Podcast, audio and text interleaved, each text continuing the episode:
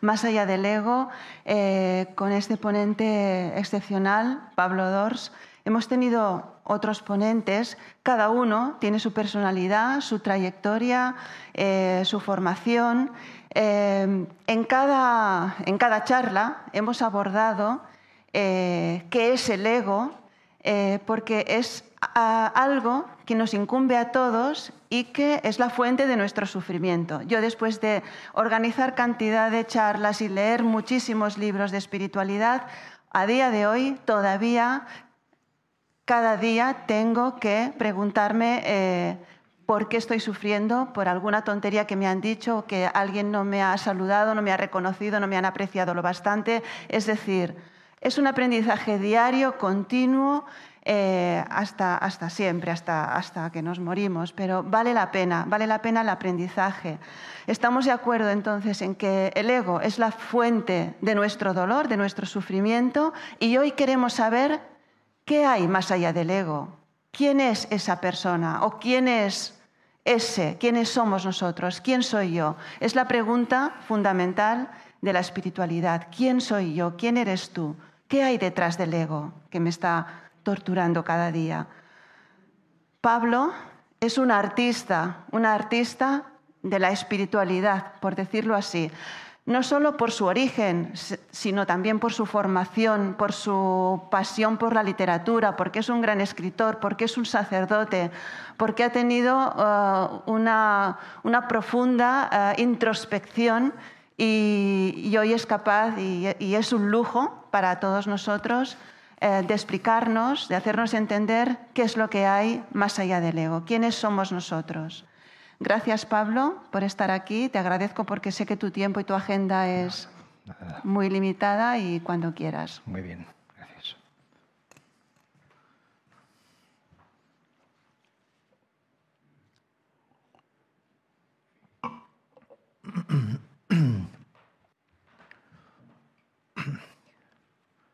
¿Qué tal estáis?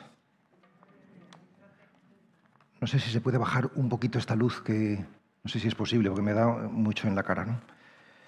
Eh, es la primera vez en mi vida que me llaman artista de la espiritualidad. Esto me, esto me, esto me, ha, impactado, me ha impactado profundamente, porque me habían llamado el Woody Allen de la espiritualidad, pero artista no.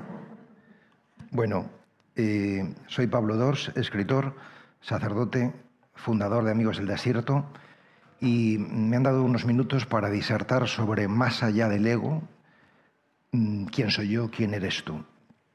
Lo que presupone que soy un experto en el ego eh, y a lo mejor también en lo que hay más allá, eso vamos a verlo. ¿no? Tengo muchas cosas que contaros y mm, lo voy a hacer en una apretada síntesis, espero que me dé tiempo a todo lo que quiero transmitiros. Y quiero comenzar eh, pues, eh, diciéndoos que eh, el ego es ese afán que tenemos de autoapropiación y posesión que nos caracteriza a todos, eh, que el ego mm, es nuestra perspectiva, nuestra manera de, de mirar el mundo, y que a un artista, hablamos de los artistas, a un artista se le pide pues que sea el mismo. Tú ves, por ejemplo, un Picasso, o ves un Klee, o ves un Braque, y después esto es un Picasso, esto es un Velázquez, esto es un Goya, los reconoces porque saben ser ellos mismos. ¿no? Me gustaría comenzar esta exposición con una pregunta y es, ¿es posible escribir sin ego? ¿Es posible vivir sin ego? Vamos a ver si al final pues, conseguimos responder. ¿no? Y quiero comenzar con, con tres anécdotas que quizás nos van a eh, explicitar pues, qué es esto del ego. ¿no? La primera sucedió hace unos años cuando recibió el premio Nobel eh, Gao Xinjiang, que era un, escritor eh, chino que presentó en Madrid La montaña del alma, lo presentó un escritor amigo mío en un centro cultural muy importante. Y entonces este escritor amigo, pues había una sala con más de 500 personas, había venido el, el premio Nobel chino y entonces hizo una introducción muy larga, muy larga quiere decir que habló por lo menos 20-25 minutos. ¿no? Entonces nosotros estábamos ahí armándonos de paciencia porque lo que nos apetecía era escuchar al chino, pero este escritor pues habló 25 minutos. ¿no? Entonces ya por fin, ya pero primera pregunta. ¿no? Entonces le, formé, le formulé una pregunta que duró aproximadamente 5 minutos. ¿no? Y, y, entonces a esta pregunta Gao Xinjiang respondió, yo creo que sí. Acto seguido, este escritor amigo, que por ahí siempre me ha tratado muy bien, eh, pues formuló una segunda pregunta que también duró por lo menos cinco o seis minutos. ¿no? Eh, y entonces mmm, Gao os prometo que esto es verídico, ¿eh? respondió, yo creo que en este caso no. Eso es ego. Ego, evidentemente, del escritor español que le presentó en Madrid. Un segundo ejemplo para entender qué es el ego. Pues en esta red de meditadores que se llama Amigos del Desierto, nosotros cuando meditamos, al principio recitamos una plegaria que se llama Secuencia Pentecostés, que dice, ven Espíritu Divino, manda tu luz desde el cielo, Padre amoroso del por, y así. Eh, es una plegaria larga, tradicional, ¿no? y entonces, eh, bueno, en Madrid, mm, antes de la pandemia, nos juntábamos un grupo muy grande de meditadores, y siempre había una amiga del desierto que, que se adelantaba. Entonces rezaba esta oración, pues siempre delante ¿no? de, de, de, los demás. ¿no? Entonces un día ya no lo resistí más y le dije, oye, ¿te das cuenta de que tú siempre vas un poco por delante? Me respondió, sí, ya me he dado cuenta de que no me siguen. Eso es ego. Eso es ego. Y eh, la tercera anécdota, mmm, me voy a poner a mí mismo porque se me parece que nada más hablo del ego de los demás y eso no está nada bien, ¿no? Eh, y es que la primera vez que me dedicaron, no sé si era una plana o media plana en prensa, en el, do, en el año 2000, que acababa de sacar un libro, mi primer libro de relatos, se, se titula El estreno, pues me dedicaron este, este, este, esta plana en el periódico y yo estaba muy emocionado, eh, tanto que pensaba, me da un poco de vergüenza confesarlo, pero pensaba que solamente por eso todo el mundo me iba a reconocer por la calle. eso es ego, ¿no?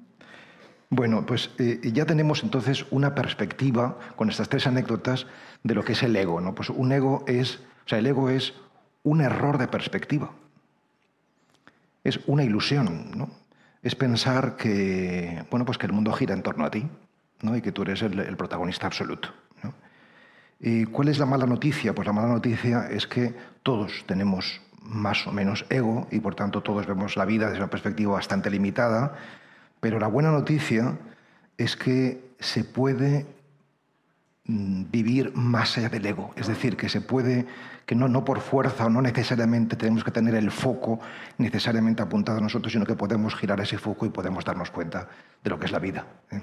Es decir, esto es posible. ¿no? ¿Cómo? ¿Cómo están las cosas? ¿no? Bueno, esas tres anécdotas, un poco para empezar. Segundo punto, ¿cómo están las cosas? ¿no? Pues yo creo que los estadios de la humanidad son tres. Y serían estos tres. Por una parte, la inocencia, por otra parte la ignorancia y en tercer lugar la sabiduría. El estado de los animales, el estado de los niños, el estado de, de la, del no juicio, el estado del juicio, el estado del no juicio, el estado de la no culpa, el estado de la inocencia, en definitiva, ¿no? donde todavía no ha pasado nada y por tanto somos inocentes. ¿no? Luego hay un segundo estadio, que es en el que estamos la mayoría, seguramente, que es el estado de la ignorancia, ¿no? que es el estado de los, de los seres humanos. ¿no? Es decir, con, con, la instrucción, con la educación, con la enseñanza, con la cultura, pues empezamos, em, empieza a entrarnos el juicio, la condena, la culpa, hasta tal punto que yo tengo escrito aquí en mis apuntes, necedad de la cultura. Es decir, me pregunto, y es la primera vez que lo hago en público, hasta qué punto nos conviene entrar en esa rueda que llamamos cultura. ¿no? ¿Cómo explicar que un hombre, un nazi, eh, durante el día eh, asesine a personas y por la noche escuche a? ¿Cómo es posible esto? ¿no? O sea, ¿Qué es lo que está haciendo la cultura con nosotros? ¿no? A lo mejor nos está haciendo ignorantes. ¿no? Y el tercer estadio, eh, pues lo he llamado la sabiduría, y que es un estadio al que todos nosotros estamos llamados. Es decir, que ninguno está llamado a quedarse en la inocencia, a permanecer como un niño, como un animal, ninguno está llamado a ser ignorante toda la vida, sino que estamos llamados a la sabiduría. ¿no? ¿Y qué es esto de la sabiduría? Pues casi mejor así, con más, mejor, un poquito más de luz, mejor, sí. ¿Qué es esto de la sabiduría? Pues eh, se trata de romper el envoltorio, esta, eh, expresión envoltorio la, la, acuñó Franz Jalix, que es mi maestro, un jesuita que falleció justamente hace un año ahora, eh, húngaro, aunque afincado en Alemania muchos años. Eh, el envoltorio es lo que corresponde más o menos a los mecanismos de defensa, de protección, para no, entrar en, en nosotros mismos, vivimos fuera, romper el envoltorio, atravesar el territorio sombrío, es decir, el inconsciente, todas las heridas, todo lo que no está bien, todo lo que no hemos reconciliado, todo lo que no nos hemos reconciliado en nosotros mismos, y llegar al territorio de luz. O sea, cuando llegamos a la luz, eh, atravesando las sombras, la luz es la otra cara de las sombras, entonces empezamos a acercarnos a la sabiduría. ¿no? Eh, este, este núcleo de luz que somos, y que es más profundo que el envoltorio y que, el territorio sombrío, es lo que también otros autores llaman el yo profundo, que es el yo, pues esto, esto es lo que en esencia somos, eh, o también lo llaman el ser, ¿no? Y mmm, la espiritualidad, que antes se mencionaba también la palabra espiritualidad, pues es el camino que nos conduce de la ignorancia a la sabiduría. Yo, yo, estoy aquí eh, disertando sobre esto porque creo que ese camino lo podemos hacer. Y, y yo llevo un, unas décadas eh, recorriéndolo, ¿no? y mi única autoridad es la autoridad de la experiencia. En, es decir, que, o, o, del empeño o de la obstinación en, en, esta, en esto. ¿no? Y ha llegado un momento donde creo que, con mucha modestia, evidentemente, pero algo, aunque sea poco, sí que puedo decir, y me gustaría pues, decíroslo. ¿no? Bien, este, este camino eh, de, la, de, la, ignorancia a la sabiduría, pues mm, lo recorremos con mucha dificultad porque vivimos, tercer punto de este discurso, con dos mitos trasnochados. Es decir, que realmente no nos sirven, pero todavía vivimos con ellos. ¿no? Y he hablado de esto en bastantes circunstancias, que sería el mito del pensamiento y el mito de la acción. Es decir, pensamos que eh, creemos que estamos aquí para pensar y para hacer. Entonces se nos presenta un problema y ¿qué hacemos? Pues eh, eh, lo pensamos y nos ponemos en, en, en funcionamiento. Claro, esto, esto está bien cuando, cuando el problema es un problema de carácter práctico, pragmático. No tienes no sé, una fontanería de tu casa no funciona, funciona el grifo, pues llamas al fontanero, entonces piensas que puedo hacer, le llamas, te pones en acción y entonces eh, se, resuelve. ¿no? O sea, los problemas pragmáticos se pueden resolver, pero los problemas de fondo no se pueden resolver. O sea, el, el pensamiento y la acción no nos sirven. O sea, tú, por ejemplo, has perdido un hijo, es un ejemplo muy dramático, muy trágico, por mucho que pienses y por mucho que actúes, eso no se va a resolver. ¿no?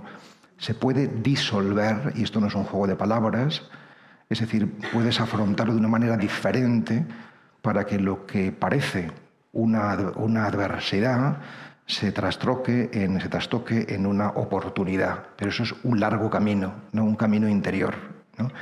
Entonces, el, el, mito del pensamiento eh, se expresa hoy fundamentalmente por la ciencia y por la técnica.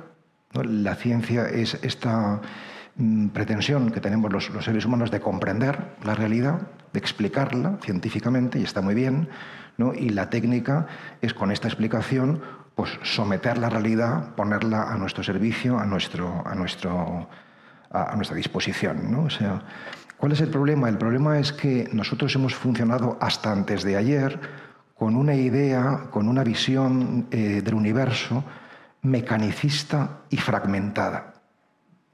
¿Esto qué significa? Significa que mmm, hemos entendido que por una parte está el mundo, que hay que entenderlo y someterlo, y por otra parte estamos nosotros. Es decir, que nos hemos dedicado a observar el universo para intentar comprenderlo y manipularlo a nuestro interés, eh, eh, esta visión es fragmentada, es decir, no nos hemos dado cuenta, esto empieza, empezamos a darnos cuenta ahora, desde hace pocas décadas, sobre todo con la física cuántica, que el mundo, esta visión mecanicista y, fragmentada está trasnochada, que el mundo no es algo diferente de nosotros, sino que el universo no es algo diferente de nosotros, sino que nosotros somos universo. Es decir, estamos todos interrelacionados, todos interconectados. Es decir, que estamos entrando en un nuevo paradigma, una manera nueva de entender las cosas. La manera anterior es el mundo y yo, y por tanto mi tarea es trabajar el mundo, transformar el mundo, la acción. Eh, eh, mi, tarea es exterior, la exterioridad. Y ahora está surgiendo un paradigma nuevo donde nos damos cuenta de que no se trata de salir fuera a cambiar las cosas, porque estamos conectados. Entonces, si te cambias tú, el mundo cambia. Es decir, por eso es el paradigma de la interioridad. Y esto es algo que solamente ahora podemos empezar a plantearlo, porque solamente ahora, desde hace pocas décadas, existe un paradigma nuevo. Eh, estamos empezando a comprender, aunque sea una minoría, pero esa minoría es muy significativa, eh, que el mundo no está en primera instancia para ser transformado, sino que el mundo está en primera instancia para ser contemplado y para ser disfrutado. Es decir, que antes de hacer nada hay que mirar. Y ya veremos luego si hay que hacer algo o no. ¿no? Eh, Erich Fromm, eh, en los años 60, 70, eh, escribió un libro maravilloso que recomiendo vivamente que se llama El miedo a la libertad. Yo me atrevo no a corregirlo, faltaría más, pero sí a, concretarlo y decir, yo creo que el problema no es el miedo a la libertad, sino más concretamente el miedo al disfrute. O sea, creo que el problema religioso fundamental o espiritual fundamental es el disfrute. ¿Y qué es el disfrute? El disfrute es la comunión con la realidad. O sea, cuando, cuando disfrutamos es que estamos unidos, no estamos separados. Por eso, eh, eh, tanto el erotismo como el misticismo, que son paradigmas de la unidad, son experiencias fundamentalmente de disfrute. ¿no? Bien, entonces, eh, el mito de la acción y el mito del pensamiento se están poniendo en cuestión. ¿no? O al menos yo quiero ponerlos en cuestión. ¿no? Y darnos cuenta de que esto ya no nos sirve. ¿no? Esto nos resulta complicado porque todos nosotros hemos sido educados desde aquí y por tanto nuestro punto de partida es erróneo. Eh, también es verdad que el error es nuestro principal maestro. Es decir, que el camino de la ignorancia a la sabiduría no se puede hacer sin pasar por el error. Es decir, que los grandes maestros son, y los grandes sabios son los que más se han equivocado, los que más han errado. Entonces, el, error no es una mala noticia, el error es el camino. Es así, ¿no? Para, es decir, que, que, sí, evidentemente eh, eh, sacas conclusiones y aprendes, ¿no? Si no, pues lo vas a repetir permanentemente, ¿no? Entonces, nosotros hemos estado funcionando hasta ahora, 25 eh, de enero de 2022, con dos errores fundamentales que espero que después de esta conferencia queden erradicados. O sea, uno, pensar que estamos solos. Este sentimiento tan generalizado de soledad es un error. O sea, es un error. O sea, eh, eh, en realidad no estamos solos. Eso es una mentira cochina. Estamos acompañados, estamos en comunión profunda. O sea, no, voy a discutir el sentimiento que podemos eh, experimentar todos, pero sí que ese sentimiento está fundado en algo que no es real, ¿no? que no es real. Realmente estamos acompañados. Ese es el primer error. ¿no? Y el segundo error es pensar que el mundo, el universo, es neutro. Nosotros podemos observarlo, ¿no? o incluso que el mundo, el universo, nos es adverso y tenemos que ponerlo a nuestro favor, tenemos que trabajar para que el mundo eh, tenemos que conquistar el mundo, pero no hay que conquistar ese mundo, ya es nuestro. Nosotros somos el mundo. Entonces, el, error de perspectiva es creer que el mundo es neutro o adverso. No, el mundo nos es propenso.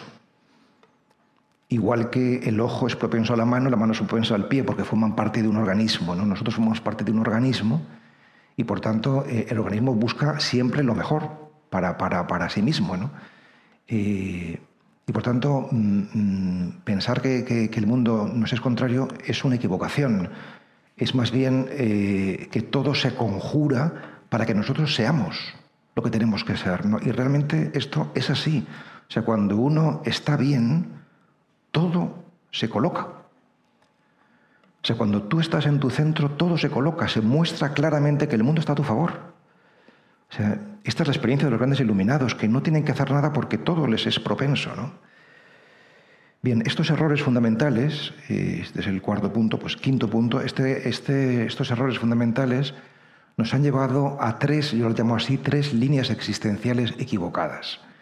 Tres líneas existenciales equivocadas que se refieren primero al, eh, al trabajo, primero al trabajo, segundo al amor y a la sexualidad, y tercero a las relaciones sociales. ¿no? tres líneas, tres maneras de vivir equivocadas. ¿no? La primera es el trabajo, eh, aparte de que es un error trabajar tanto como solemos trabajar, pero eh, hemos planteado el trabajo como una conquista, buscamos dominar, buscamos triunfar, ¿no? O sea, todo esto es un error. Todo es un error porque, porque, claro, lo que voy a decir, pues supongo que suscitará polémica, ¿no? Pero en realidad el único trabajo que tenemos que hacer o al menos el esencial, es el trabajo interior. O sea, el problema no está fuera nunca. Ya lo, he apuntado antes, ¿no? O sea, si tú te trabajas a ti mismo,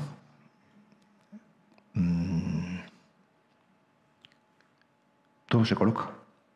Es decir, que el trabajo hacia afuera Mm, quedaría mm, minimizado, quedaría eh, convertido en algo mm, prácticamente insignificante. El asunto no está fuera, sino dentro. Eh, no, soy yo que lo dice, o sea, lo dicen algunos eh, sabios de nuestro mundo de hoy, y, esto va a ser así.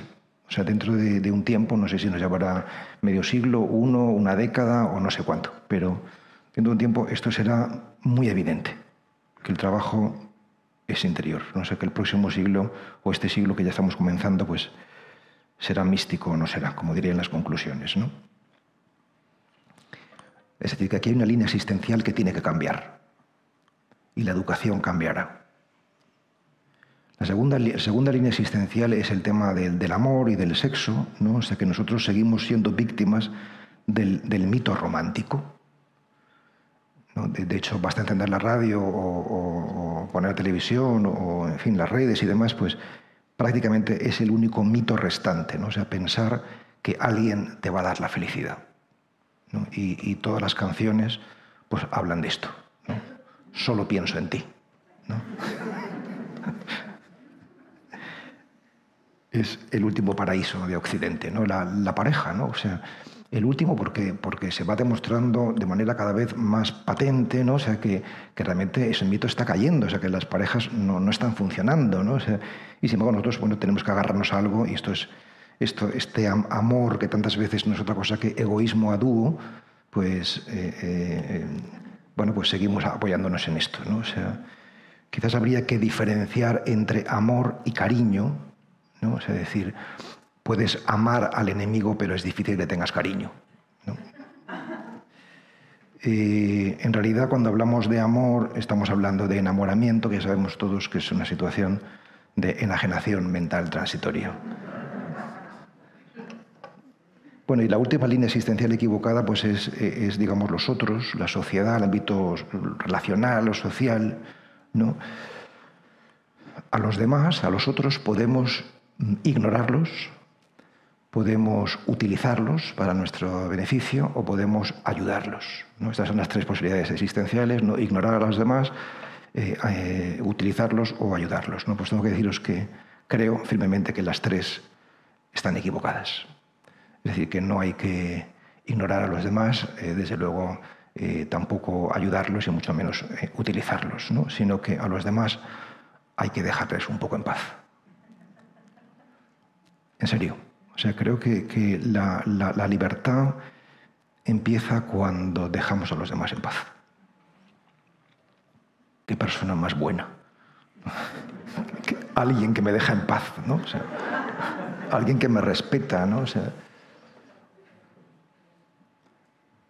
o sea, realmente esto parece una broma, ¿no? O sea, dejar a los demás en paz, ¿no? O sea, pero, pero realmente es una verdad como un templo.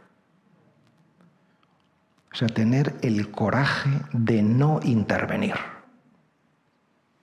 de no querer arreglar las cosas, ¿no? O sea, porque el problema no está fuera, está dentro.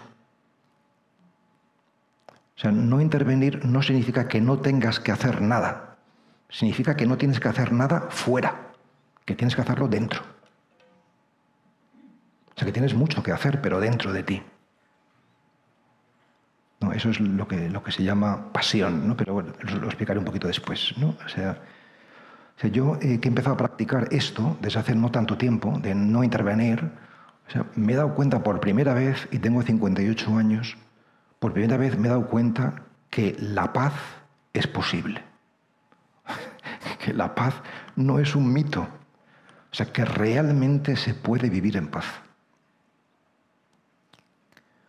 Que, cuando Jesús de Nazaret dijo, el reino de Dios está en medio de nosotros, no es una ilusión, no es un, ideal, sino que es una realidad. El reino está aquí, la paz está aquí. Podemos vivirla, pero hemos de dejar a los demás un poco en paz. ¿no? Y se ve que no, es tan difícil, no es tan fácil. ¿no? Bueno, ¿cómo salimos de este laberinto, ¿no? de estas líneas existenciales equivocadas? ¿no? Sexto punto. Son, siete y, la conclusión, ¿eh? o sea que ya termino en diez minutos. ¿no? Eh, pues, ¿cómo salimos de este laberinto? Pues yo tengo una propuesta de tres vías de salida. En realidad siempre hablo de dos, siempre hablo de pasión y contemplación, contemplación y pasión, pero quiero añadir hoy una tercera porque me voy convenciendo cada vez más, que sería el estudio. El estudio, o si queréis, la vía cognitiva. ¿no? O sea, creo que entender las cosas ayuda. Ayuda, ¿no? Es decir, que pensar es bueno. Pensar es bueno. Lo que es malo es pensar mal, ¿no? O, lo que es malo es pensar en exceso. Igual que comer en exceso pues es malo, pero comer es bueno. Pensar es bueno, ¿no? Es decir, que, necesitamos, mm, necesitamos la información correcta para pensar bien. ¿no? Y esta vía cognitiva hemos de transitarla. Bueno, estamos aquí porque porque queremos transitarla, queremos escuchar eh, ideas que de alguna manera nos estimulen, nos hagan pues, replantearnos eh, las cosas. En segundo lugar, eh, la contemplación, que sobre esto he hablado muchísimo en muchísimos contextos y tampoco voy a abundar en ello, simplemente decir que, es importante mirar y dejar que las cosas nos toquen. ¿no? Es, la vía del silencio, la vía de la práctica meditativa. ¿no? La vida de entrar en el propio templo, de, dedicarnos tiempo a, observar, el poder de la observación es enorme, es enorme. ¿no? Y mm, ligado a esto, es decir, eh, por una parte está el estudio y luego la contemplación ayuda a integrar el estudio, porque no basta tener los datos, sino que tienes que tener tiempo y espacio para integrarlos, para que te configuren. O sea, yo, por ejemplo, he descubierto hace muy poco que aprendizaje es fisiología. Es decir, que lo que aprendes te cambia las neuronas. y, por eso es importante ¿no? Eh, aprender y dar tiempo para integrar. ¿no? ¿Y qué significa dar tiempo para integrar? Pues la pasión. ¿no? Pasión significa, que, significa dos cosas, pasividad y padecimiento. Pasividad, que permitir que la, que la vida nos toque, la vida nos toque, no escaparnos, que es lo que solemos hacer siempre, y si la vida nos toca, alguna vez nos, va a doler, ¿no? vamos a padecer. ¿no? Pues no escaparnos del padecimiento, sino mirarlo también. ¿no? Y seguramente la mirada, la mirada contemplativa al padecimiento lo desarticula, ¿no? le, quita su veneno, ¿no? lo convierte en otra cosa. ¿no? Ese es el trabajo que hemos de hacer interior, ¿no? o sea, de purificar. ¿no? Esto es posible, o sea, podemos purificarnos podemos purificarnos, podemos limpiarnos. No es que podamos, sino que esta es nuestro principal deber moral, o sea, la ética de la limpieza. Límpiate un poco, límpiate un poco, ¿no?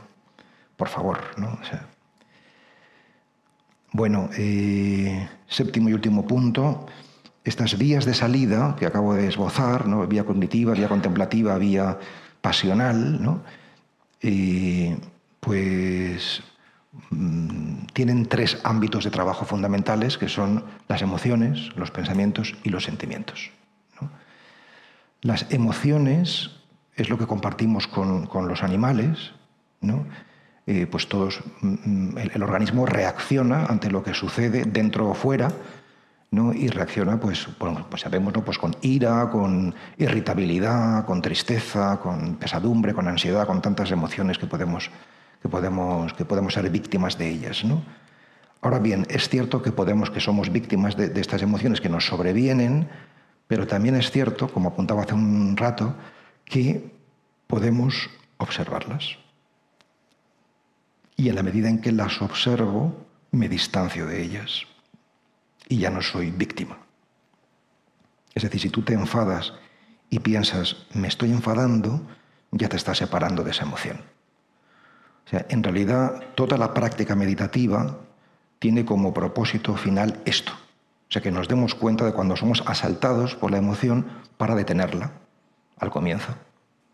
Entonces, lo, que, te, lo que, te, permite la, práctica meditativa, meditativa, rigurosa y continuada es ser consciente de todos esos asaltos y frenarlos y, por tanto, no ser víctima. Y esa es la famosa ecuanimidad, ¿no? porque no te dejas llevar. Ese es el trabajo interior que vamos a hacer con las emociones. Con los pensamientos, pues es un paso más. ¿no? O sea, supone darnos cuenta de que la realidad no es problemática. O sea, que solamente hay una clase de problemas y son los problemas mentales, que cuando se agravan se convierten en problemas sentimentales, pero mentales, en definitiva. ¿no? Es decir, que el problema lo tenemos dentro, en la mente. ¿no? Eh, eso significa que somos responsables de nuestra felicidad o infelicidad. Porque si piensas correctamente, no puedes ser infeliz. Entonces tú no puedes eh, cambiar la realidad externa, pero sí que puedes cambiar tu manera de pensar. Y eh, entraría aquí el último ámbito de trabajo, que sería los sentimientos. Los sentimientos son un producto del pensamiento, o sea, tú sientes conforme piensas. Si piensas de manera positiva, vas a sentir también positivamente. ¿no? Es decir, que los sentimientos mm, deben dejar de ser arbitrarios o caprichosos o espontáneos y, deben empezar a ser voluntarios. ¿no? Es decir, que uno siente lo que decide, que quiere sentir. ¿no? Estos sentimientos, dicho así, suena como, como ciencia ficción, ¿no? Eh, porque estamos acostumbrados a vivir lo contrario, a ser víctimas, no, no, no, no señores. ¿no? Pero no estamos llamados a ser víctimas, estamos llamados a ser señores. Esta, es, la, historia. ¿no? y mm, el pensamiento correcto y el sentimiento correcto es lo que nos va a dar energía vital ¿no? para poder estar bien y ser lo que estamos llamados a ser. Conclusiones. La primera, lo acabo de formular hace un ratito, el siglo XXI será espiritual o no será. Es una frase de Karl Rahner, famoso teólogo, se ha repetido hasta la saciedad. Es decir, que el paradigma de la interioridad es un hecho, es cuestión de tiempo. ¿eh? que se vaya difundiendo más o menos, pero esto es un hecho. Segunda conclusión, la ciencia empieza a descubrir lo que la mística lleva siglos diciendo. Es decir, que estamos interconectados, que todos somos uno, ciencia y conciencia se están dando la mano. Y esto es una buena noticia, porque ese divorcio que ha existido hasta ahora entre los científicos y los así llamados espirituales no va a existir más. Eh, con el tiempo. Tercera conclusión, un tanto por ciento muy pequeño de la humanidad, no sé cuántos, pero un tanto por ciento muy pequeño de la humanidad está despierta. Es decir, mm, se hace cargo de, que, esto es como estoy intentando exponer. ¿no? sea, si nosotros estamos en esta conferencia y hemos sido convocados por este título, ¿quién soy yo?, más allá del, del ego y demás, es porque nosotros estamos llamados a formar parte de esa minoría. Es decir, que, aunque estamos escrito así en mis apuntes de una manera un tanto rimbombante, somos los pioneros de un mundo nuevo. Somos los pioneros de un mundo nuevo. ¿no? O sea, esto nos puede, llegar nos puede llenar de alegría, eh, pero también nos puede llenar de responsabilidad ¿no? ante, este, ante este trabajo. ¿no? O sea, ante esta, esta frase, somos pioneros de un mundo nuevo, pues eh, en fin, se me ocurre que caben tres reacciones. Pues los incrédulos, que digan, pero este tío que se ha creído, ¿no? O sea, que, es para decir una cosa así, ¿no? O, los ilusos, ¿no? Que lo crean, ¿no? Lo crean a pies juntillas, ¿no? O sea, pero también entre la incredulidad y lo ilusorio, pues cabe una actitud que yo he llamado razonablemente esperanzadora o esperanzada, ¿no? es decir, la esperanza no es optimismo, optimismo es una cuestión caracterológica, la esperanza es una virtud, podemos cultivar esa virtud, ¿no? O sea, y, cultivarla nos va a hacer bien, nos va a hacer bien, ¿no? y última conclusión, bueno, lo he escrito aquí de manera un poco, pero lo voy a decir de manera más, más correcta, ¿no? Tengo aquí, no seáis necios.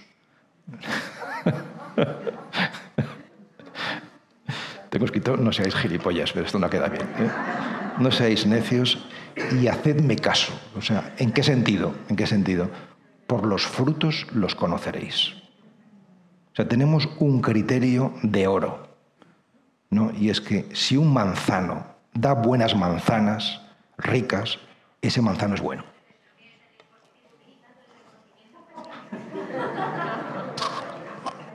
Y en cambio, si ese manzano da manzanas malas, pues es que no. Entonces, ¿qué quiero decir con esto? Pues quiero decir que si una idea, si una idea da un fruto de esperanza y un fruto de, fuerza y un fruto de, Pues es una buena idea porque nos pone en movimiento hacia el bien. Y si por el contrario una idea nos genera escepticismo, nos genera nihilismo, nos genera desesperación, pues esa idea no es aconsejable frecuentarla porque nos está hundiendo. ¿no? O sea, eh, esto es importante decirlo porque nosotros hemos sido seducidos por lo oscuro, es decir, por el nihilismo, por el escepticismo y por el mal rollo. ¿No? es decir, eh, toda la cultura ha sido seducido por esto. Por, lo, yo aquí tengo en mis apuntes escrito la hipnosis de la cultura. Y tantas veces lo he dicho de esta manera, nos hemos enamorado de la sombra, de lo oscuro, nos parece que lo terrible y tal tiene mucho más prestigio que lo luminoso. ¿no? Y fijaros, títulos de la literatura universal mm, mm, que hayan prosperado. ¿no? Pues Conrad, El corazón en las tinieblas. Rimbaud, una temporada en el infierno. O'Neill, largo viaje hacia la noche. Y así podríamos seguir recorriendo todo lo que tiene prestigio entre nosotros, ¿no? Es decir, que, nos hemos equivocado, nos hemos equivocado, ¿no? O sea, y es hora de despertar y darnos cuenta de que lo que da frutos malos no es bueno, no es bueno, ¿no? Última frase que os voy a leer. Y luego pues podemos hacer un pequeño diálogo, tenemos como un cuarto de hora más o menos, si queréis comentar o preguntar o... En fin, eh, tenéis también la posibilidad de hacerlo. ¿no? Yo me he cansado de beber de la poza de la cultura y he empezado a beber del manantial de la sabiduría. Solo he bebido unos pocos tragos, pero esa agua está muy fresca y muy rica. He venido aquí a decíroslo. Hay un manantial del que se pueden sacar cubos de agua cristalina. Quien tenga sed, que venga. Muchas gracias.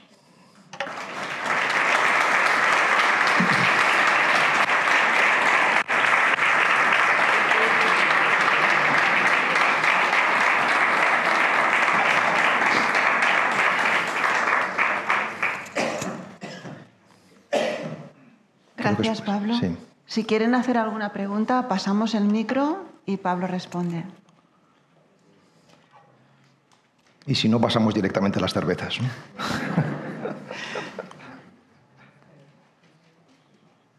Aquí. Bueno, muchas gracias. Saltando mi ego, voy a ser la primera en preguntar. Em, ¿Cómo abordar dentro del error del que usted habla y de la posibilidad de que el error sea un camino hacia esa sabiduría, el deseo de control que nos viene apegado a, esa, a ese antiguo paradigma del que estamos intentando salir. No sé si me he explicado bien. El deseo de control. Sí. El deseo, o sea, el control es una ilusión. O sea, realmente, pensar que controlamos la realidad, pues es una ingenuidad, por no decir directamente una estupidez, porque la realidad siempre sale por donde menos lo esperamos. ¿no? O sea, entonces, eh, se trata de educarnos en la realidad, o sea, de, irnos dando cuenta poco a poco de que esto no es así, de que nosotros no controlamos pues casi nada. ¿no? es decir, que la vida va cambiando permanentemente y que lo más sensato es eh, bueno, pues no, no, no, estar en contra, sino luchar a favor de la vida, no, no en su contra. ¿no? Eh, mm, ¿Cómo lo hacemos? Pues bueno, yo creo que que un camino es la meditación y otro camino, por ejemplo, es el diálogo, ¿no? el estudio o la confrontación con el otro. ¿no? Es decir, que, eh, en la meditación lo que sucede es que aparece una y otra vez las mismas cosas. O sea, por ejemplo, tenemos siempre pues, distracciones ¿no? o, parloteo interior, ¿no? y esto va generando en nosotros un, sentimiento de de, de, hartura ¿no? o sea, y, de, y, de, no poder más, ¿no? de estar como, como sobrepasado por, por, la propia dispersión o por la propia necedad. necedad ¿no? Es decir, que tiene que llegar el momento donde, donde ya estemos hartos de sufrir. O sea, solamente uno da el paso cuando ya está harto. O sea, en serio, es decir, es por aburrimiento, ¿no? O sea, es como, como darse de cabezazos, en el mundo del zen se habla así, darse de cabezazos contra la pared, ¿no? O sea, hasta que ya dices, bueno, ya no me quiero hacer más chichones, pues no, ya no voy a darme más golpes, ¿no? O sea, tiene que haber ese punto de, que nos damos cuenta de que, de que, no tiene sentido, ¿no? O sea, y para eso ayuda la meditación en ese sentido y también el diálogo, ¿no? Esto que estamos intentando hacer ahora mismo, ¿no? De, de bueno, pues de, confrontarnos con, con, otros pensamientos, eh, no sé, de reflexionar juntos, pues esto mm, nos va abriendo, ¿no? La, la mente. O sea, nuestra mente está en general mm, muy cerrada a, lo nuevo, o sea, tendemos a agarrarnos a lo que ya sabemos porque nos da seguridad, ¿no? o sea, nos da control. Pero, vamos, yo, yo me, siento, me siento un novato, o sea, estoy aprendiendo muchísimo cada día y, voy cambiando de manera de... y, creo que eso es lo que nos hace estar vivos, ¿no? O sea, no sé, por ahí iría un poquito la respuesta.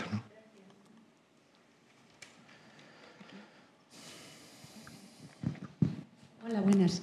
Eh, yo quería preguntar qué está pasando en la sociedad y por qué parece que está proliferando cada vez el mal. Eh, se relaciona un poquito con lo que usted hablaba de las películas o los títulos. Parece que últimamente eh, se está dando mucho esto. Entonces me preocupa mucho.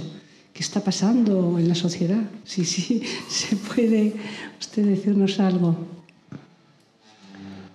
En realidad yo no lo sé, ¿no? O sea, decir que no, no sabemos qué está pasando porque es una pregunta muy amplia, ¿no? Pero mm, yo creo que están pasando cosas terribles, eso es cierto, pero también creo que están pasando cosas muy hermosas, ¿no? O sea, es mucho más abundante y mucho más interesante que lo terrible. ¿no? Lo que pasa es que que nos dan una imagen muy terrible. O sea, abrimos la, eh, el móvil o abrimos la prensa o la televisión y vemos noticias muy, muy oscuras ¿no? y nos da la impresión de que el mundo está muy mal, ¿no? pero realmente no digo que no haya problemas porque sería una ingenuidad y, y, en fin, sería un error ¿no? decir que claro que hay problemas, claro que hay...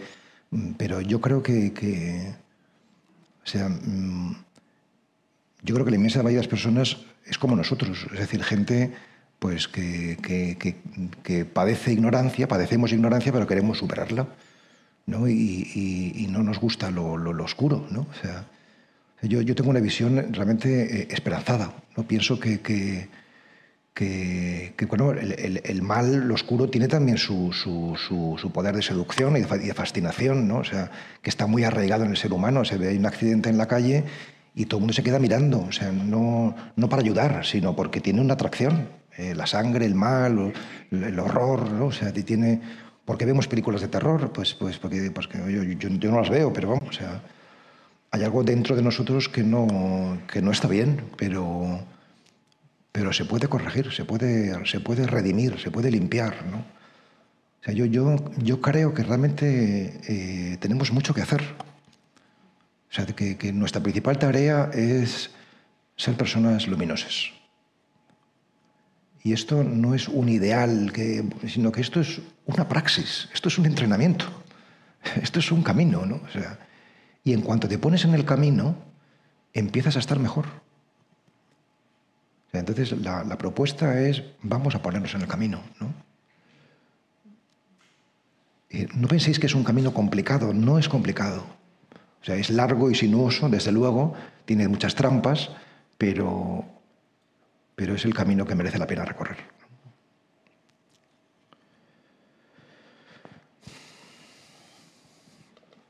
Buenas tardes. En primer lugar, gracias Pablo. Y yo quería compartir una anécdota y si tú lo ves conveniente, pues que comentaras algo sobre, sobre la misma.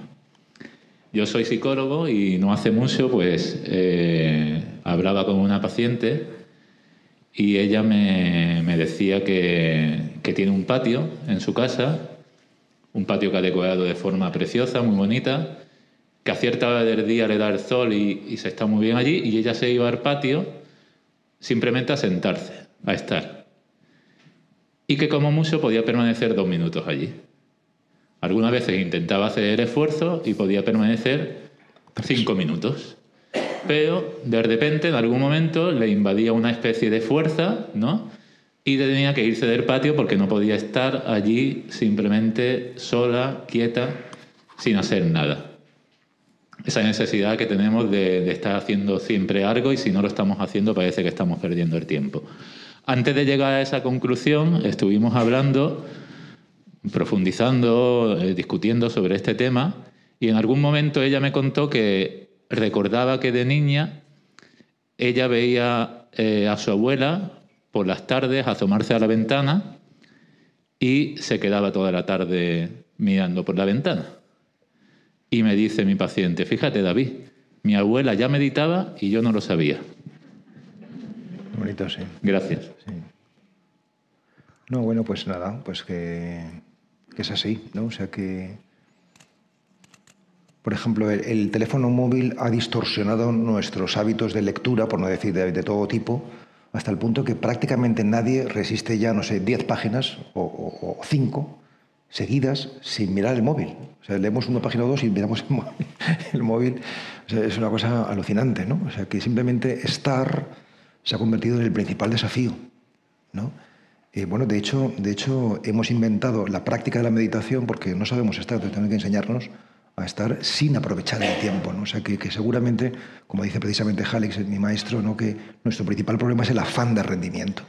¿no? Es decir, pensar que el tiempo tenemos que aprovecharlo y no entender que el tiempo no hay que aprovecharlo, sino que hay que entregarlo, que es distinto, o sea, hay que vivirlo, ¿no? Eh, eh, que, que, no, que no, el tiempo no es una naranja que tengas que estar apretando continuamente. ¿no? O sea que sí, que estoy, me parece una historia preciosa. Gracias. Hola, Pablo. Encantada de, escucharte. Eh, has comentado que ante las personas hacemos tres cosas: manipular, ayudar y em, ignorar. ignorar. Y has comentado que, teníamos, que lo que tenemos que hacer es dejarlas en paz. Yo me pregunto, ¿cuál es la diferencia entre ignorarlas y dejarlas en paz? Pues la diferencia está justamente en lo que también apuntaba de que, no significa que los demás te sean indiferentes, ¿no? o sea, que, el destino ajeno te importe un pito, ¿no? sino que eh, te importa, pero el trabajo no lo haces con esa persona, sino lo haces en ti mismo. ¿no? O sea, en, realidad todo es una provocación para que trabajemos en nosotros mismos. Y yo, he ido experimentando uh, últimamente, o sea, estos últimos meses, ¿no? O sea, que, casi siempre es mejor no hablar. o sea, en, una, en, una, en, una, en, un día, en una conversación, una cena de amigos, tal, pues quedamos, ¿no? O sea, tienes ganas de decir algo, me, me cohibo y digo, no, no voy a decir nada. ¿no? O sea, al cabo de cinco minutos me doy cuenta de que es mucho mejor no haber dicho nada. O sea, que realmente la cosa se ha desuelto por sí misma, o sea, que, prácticamente eh, el 90% de nuestras intervenciones son simplemente autoafirmativas, pero que realmente no contribuyen a la, búsqueda de la verdad, ¿no? sino que son como estos emoticonos que enviamos, ¿no? que, simplemente es para decir, hey, estamos aquí, ¿no? no te olvides de mí. Pues, pues la mayor parte de nuestras conversaciones son así. Entonces, si, si haces el ejercicio de no intervenir, de vez en cuando habrá que hablar, pero, pero digo, normalmente no, ¿no? O sea, mm, te das cuenta de que, de que es mejor. De que es mejor. Gracias. Mohamed, ¿no? Está aquí, eh, él, él quiere el chico de la gorra. Gracias. Bueno, primero, gracias por la conferencia, me, me ha encantado. Y la pregunta es la siguiente. Todos somos, sabemos que el ego no existe, ¿no? Es una ilusión, ¿no? Que existe solo el ser, el yo superior. Y la pregunta es la siguiente. ¿Por qué el yo superior no interviene para eliminar este ego? Eso tienes que preguntárselo al yo superior. Bueno, yo tengo mi, yo he, hecho una búsqueda, pero me gustaría saber tu opinión sobre eso. Gracias.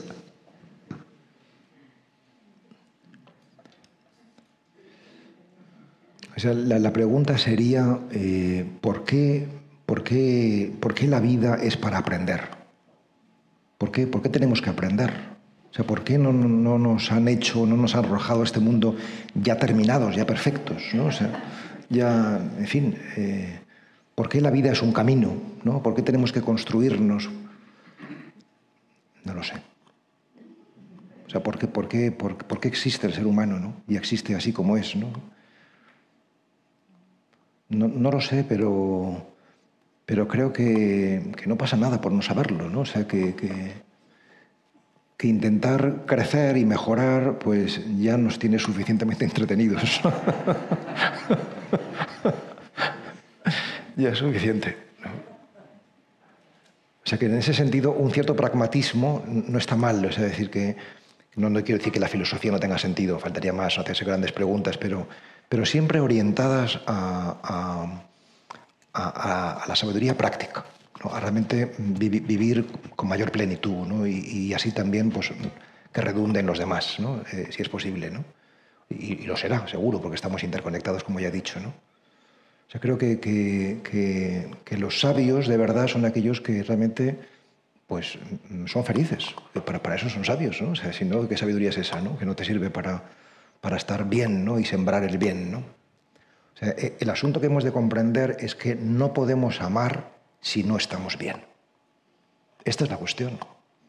Bueno, en el cristianismo se dice ama al prójimo como a ti mismo. Se supone que a ti mismo te amas, ¿no? O sea, si, no, si, no, si no nos amamos, si no estamos bien con nosotros mismos, no podemos amar. Esta es la cuestión, ¿no? Y por eso es imperativo estar bien, ¿no? Pero no se trata de hacer una ideología del, de, no sé, del bienestar, pero sí, eh, eh, mm, no sé, pues caminar hacia, hacia, hacia la plenitud, ¿no? O sea, no que, que esto sea un propósito muy claro ¿no? y muy, muy determinado en nuestra vida, que no nos entretengamos con, con, lo, con, con lo accidental, ¿no? que vayamos a- al núcleo de la cuestión. ¿no? Yo creo que también un sabio se caracteriza porque siempre va al núcleo, no se queda en la, en la periferia, ¿no? o sea, cosas o intrascendentes, porque no vamos a la- al núcleo de la cuestión. ¿no? Pero, pero si vamos aquí a esta conferencia, ¿quién soy yo? Pues es para ir al núcleo de la cuestión, no, no, no entretenernos con cosas que pueden ser interesantes, pero no dejan de ser anecdóticas o circunstanciales. ¿no? Sí. Mm, Muchas gracias, Pablo, por todas y cada una de tus palabras. Pero desde el principio ha habido algo que me ha dejado un poco pensando, porque lo llevo dando vueltas años, ¿no? Y me encantaría que ahora, si pudieras, hablaras un poquito más. ¿Hasta qué punto nos conviene la cultura? Muchas gracias. En realidad yo nunca he hablado mal de la cultura hasta esta conferencia. ¿no? Porque siempre he creído que, que, que cultura tiene que ver con cultivo y con culto. ¿no? O sea, que, que el hombre culto es el que se cultiva y precisamente por eso puede dar culto. ¿no? O sea, y, que el culto que Dios quiere, ¿no? el culto que la vida nos pide, es, justamente esto, pues eh, eh, lo que llamamos hoy crecimiento personal, es el desarrollo, ¿no? Vi- vi- vivir en plenitud. ¿no? O sea, entonces, desde esta perspectiva, pues sí que rompo una lanza a favor de la cultura, faltaría más. ¿no? O sea, pero creo que lo que hoy llamamos cultura, cine, el teatro, la- las series, eh, eh, la literatura, pues no sé hasta qué punto realmente es esto. Tengo mis, tengo mis, mis serias dudas, ¿no? Por esto que acabo de apuntar de, nuestra seducción por, por lo oscuro, ¿no? Eh, yo también cuento muy a menudo eh, esta anécdota de cuando yo trabajaba en, el, en, un hospital, en un gran hospital como capellán, ¿no? que, que, la bibliotecaria de este hospital me pidió una lista de, de 100 títulos, hasta, hasta ese punto pudo llegar su ingenuidad, ¿no? unas 100 títulos, 100, me dijo, dame 100 novelas que ayuden a los enfermos a, vivir su enfermedad y a morir en paz. ¿no? 100 novelas positivas, ¿no? O sea, le di un listado de un título, que es El pequeño príncipe, El principito. ¿no? O sea, porque realmente no hay novelas, poesía y ensayo quizás hay algunos, ¿no? pero, pero no hay novelas, no hay narrativa de la luz. ¿no? Y, entonces, bueno, pues la, la cultura, el, el, problema de la cultura es este, ¿no? O sea, desde el romanticismo en adelante, por lo menos es así, ¿no? O sea, que... que eh, pero bueno, también eh, eh esto, esto que estamos haciendo ahora mismo quiere ser uh, un acto cultural, ¿no? O sea, es decir, que también intenta mostrar que también hay otra cultura que no es necesariamente kitsch, ¿no? o ingenua o tonta, sino que intenta pues, ser honda, sincera y, que, realmente estimule. ¿no? O sea, que realmente el éxito de estas palabras, más allá de que sean mías, que es lo de menos, es que realmente salgamos de aquí pues, con más esperanza. O sea, porque la esperanza es un motor brutal. O sea, eh, sin, sin, ese motor no, no podemos funcionar, ni, ni, ni, para trabajar, ni para crear una familia, ni para nada. ¿no? O sea, y eso es, un, eso es algo bueno, es necesario. Y si es posible que no sea una esperanza ilusoria o infantil, sino que tenga su fundamento, que tenga su, su solidez. ¿no? A mí la gente que me da esperanza y que me da... me, me ayuda mucho, me da mucha energía. O sea, esto quiere ser un acto de transmisión de energía. ¿no? Sí. Bueno. Pues con sí. esta esperanza acabamos, tenemos que acabar. Eh, gracias, muchísimas gracias, gracias Pablo, gracias a ustedes por estar aquí y hasta la próxima conferencia. Ha sido un placer, gracias.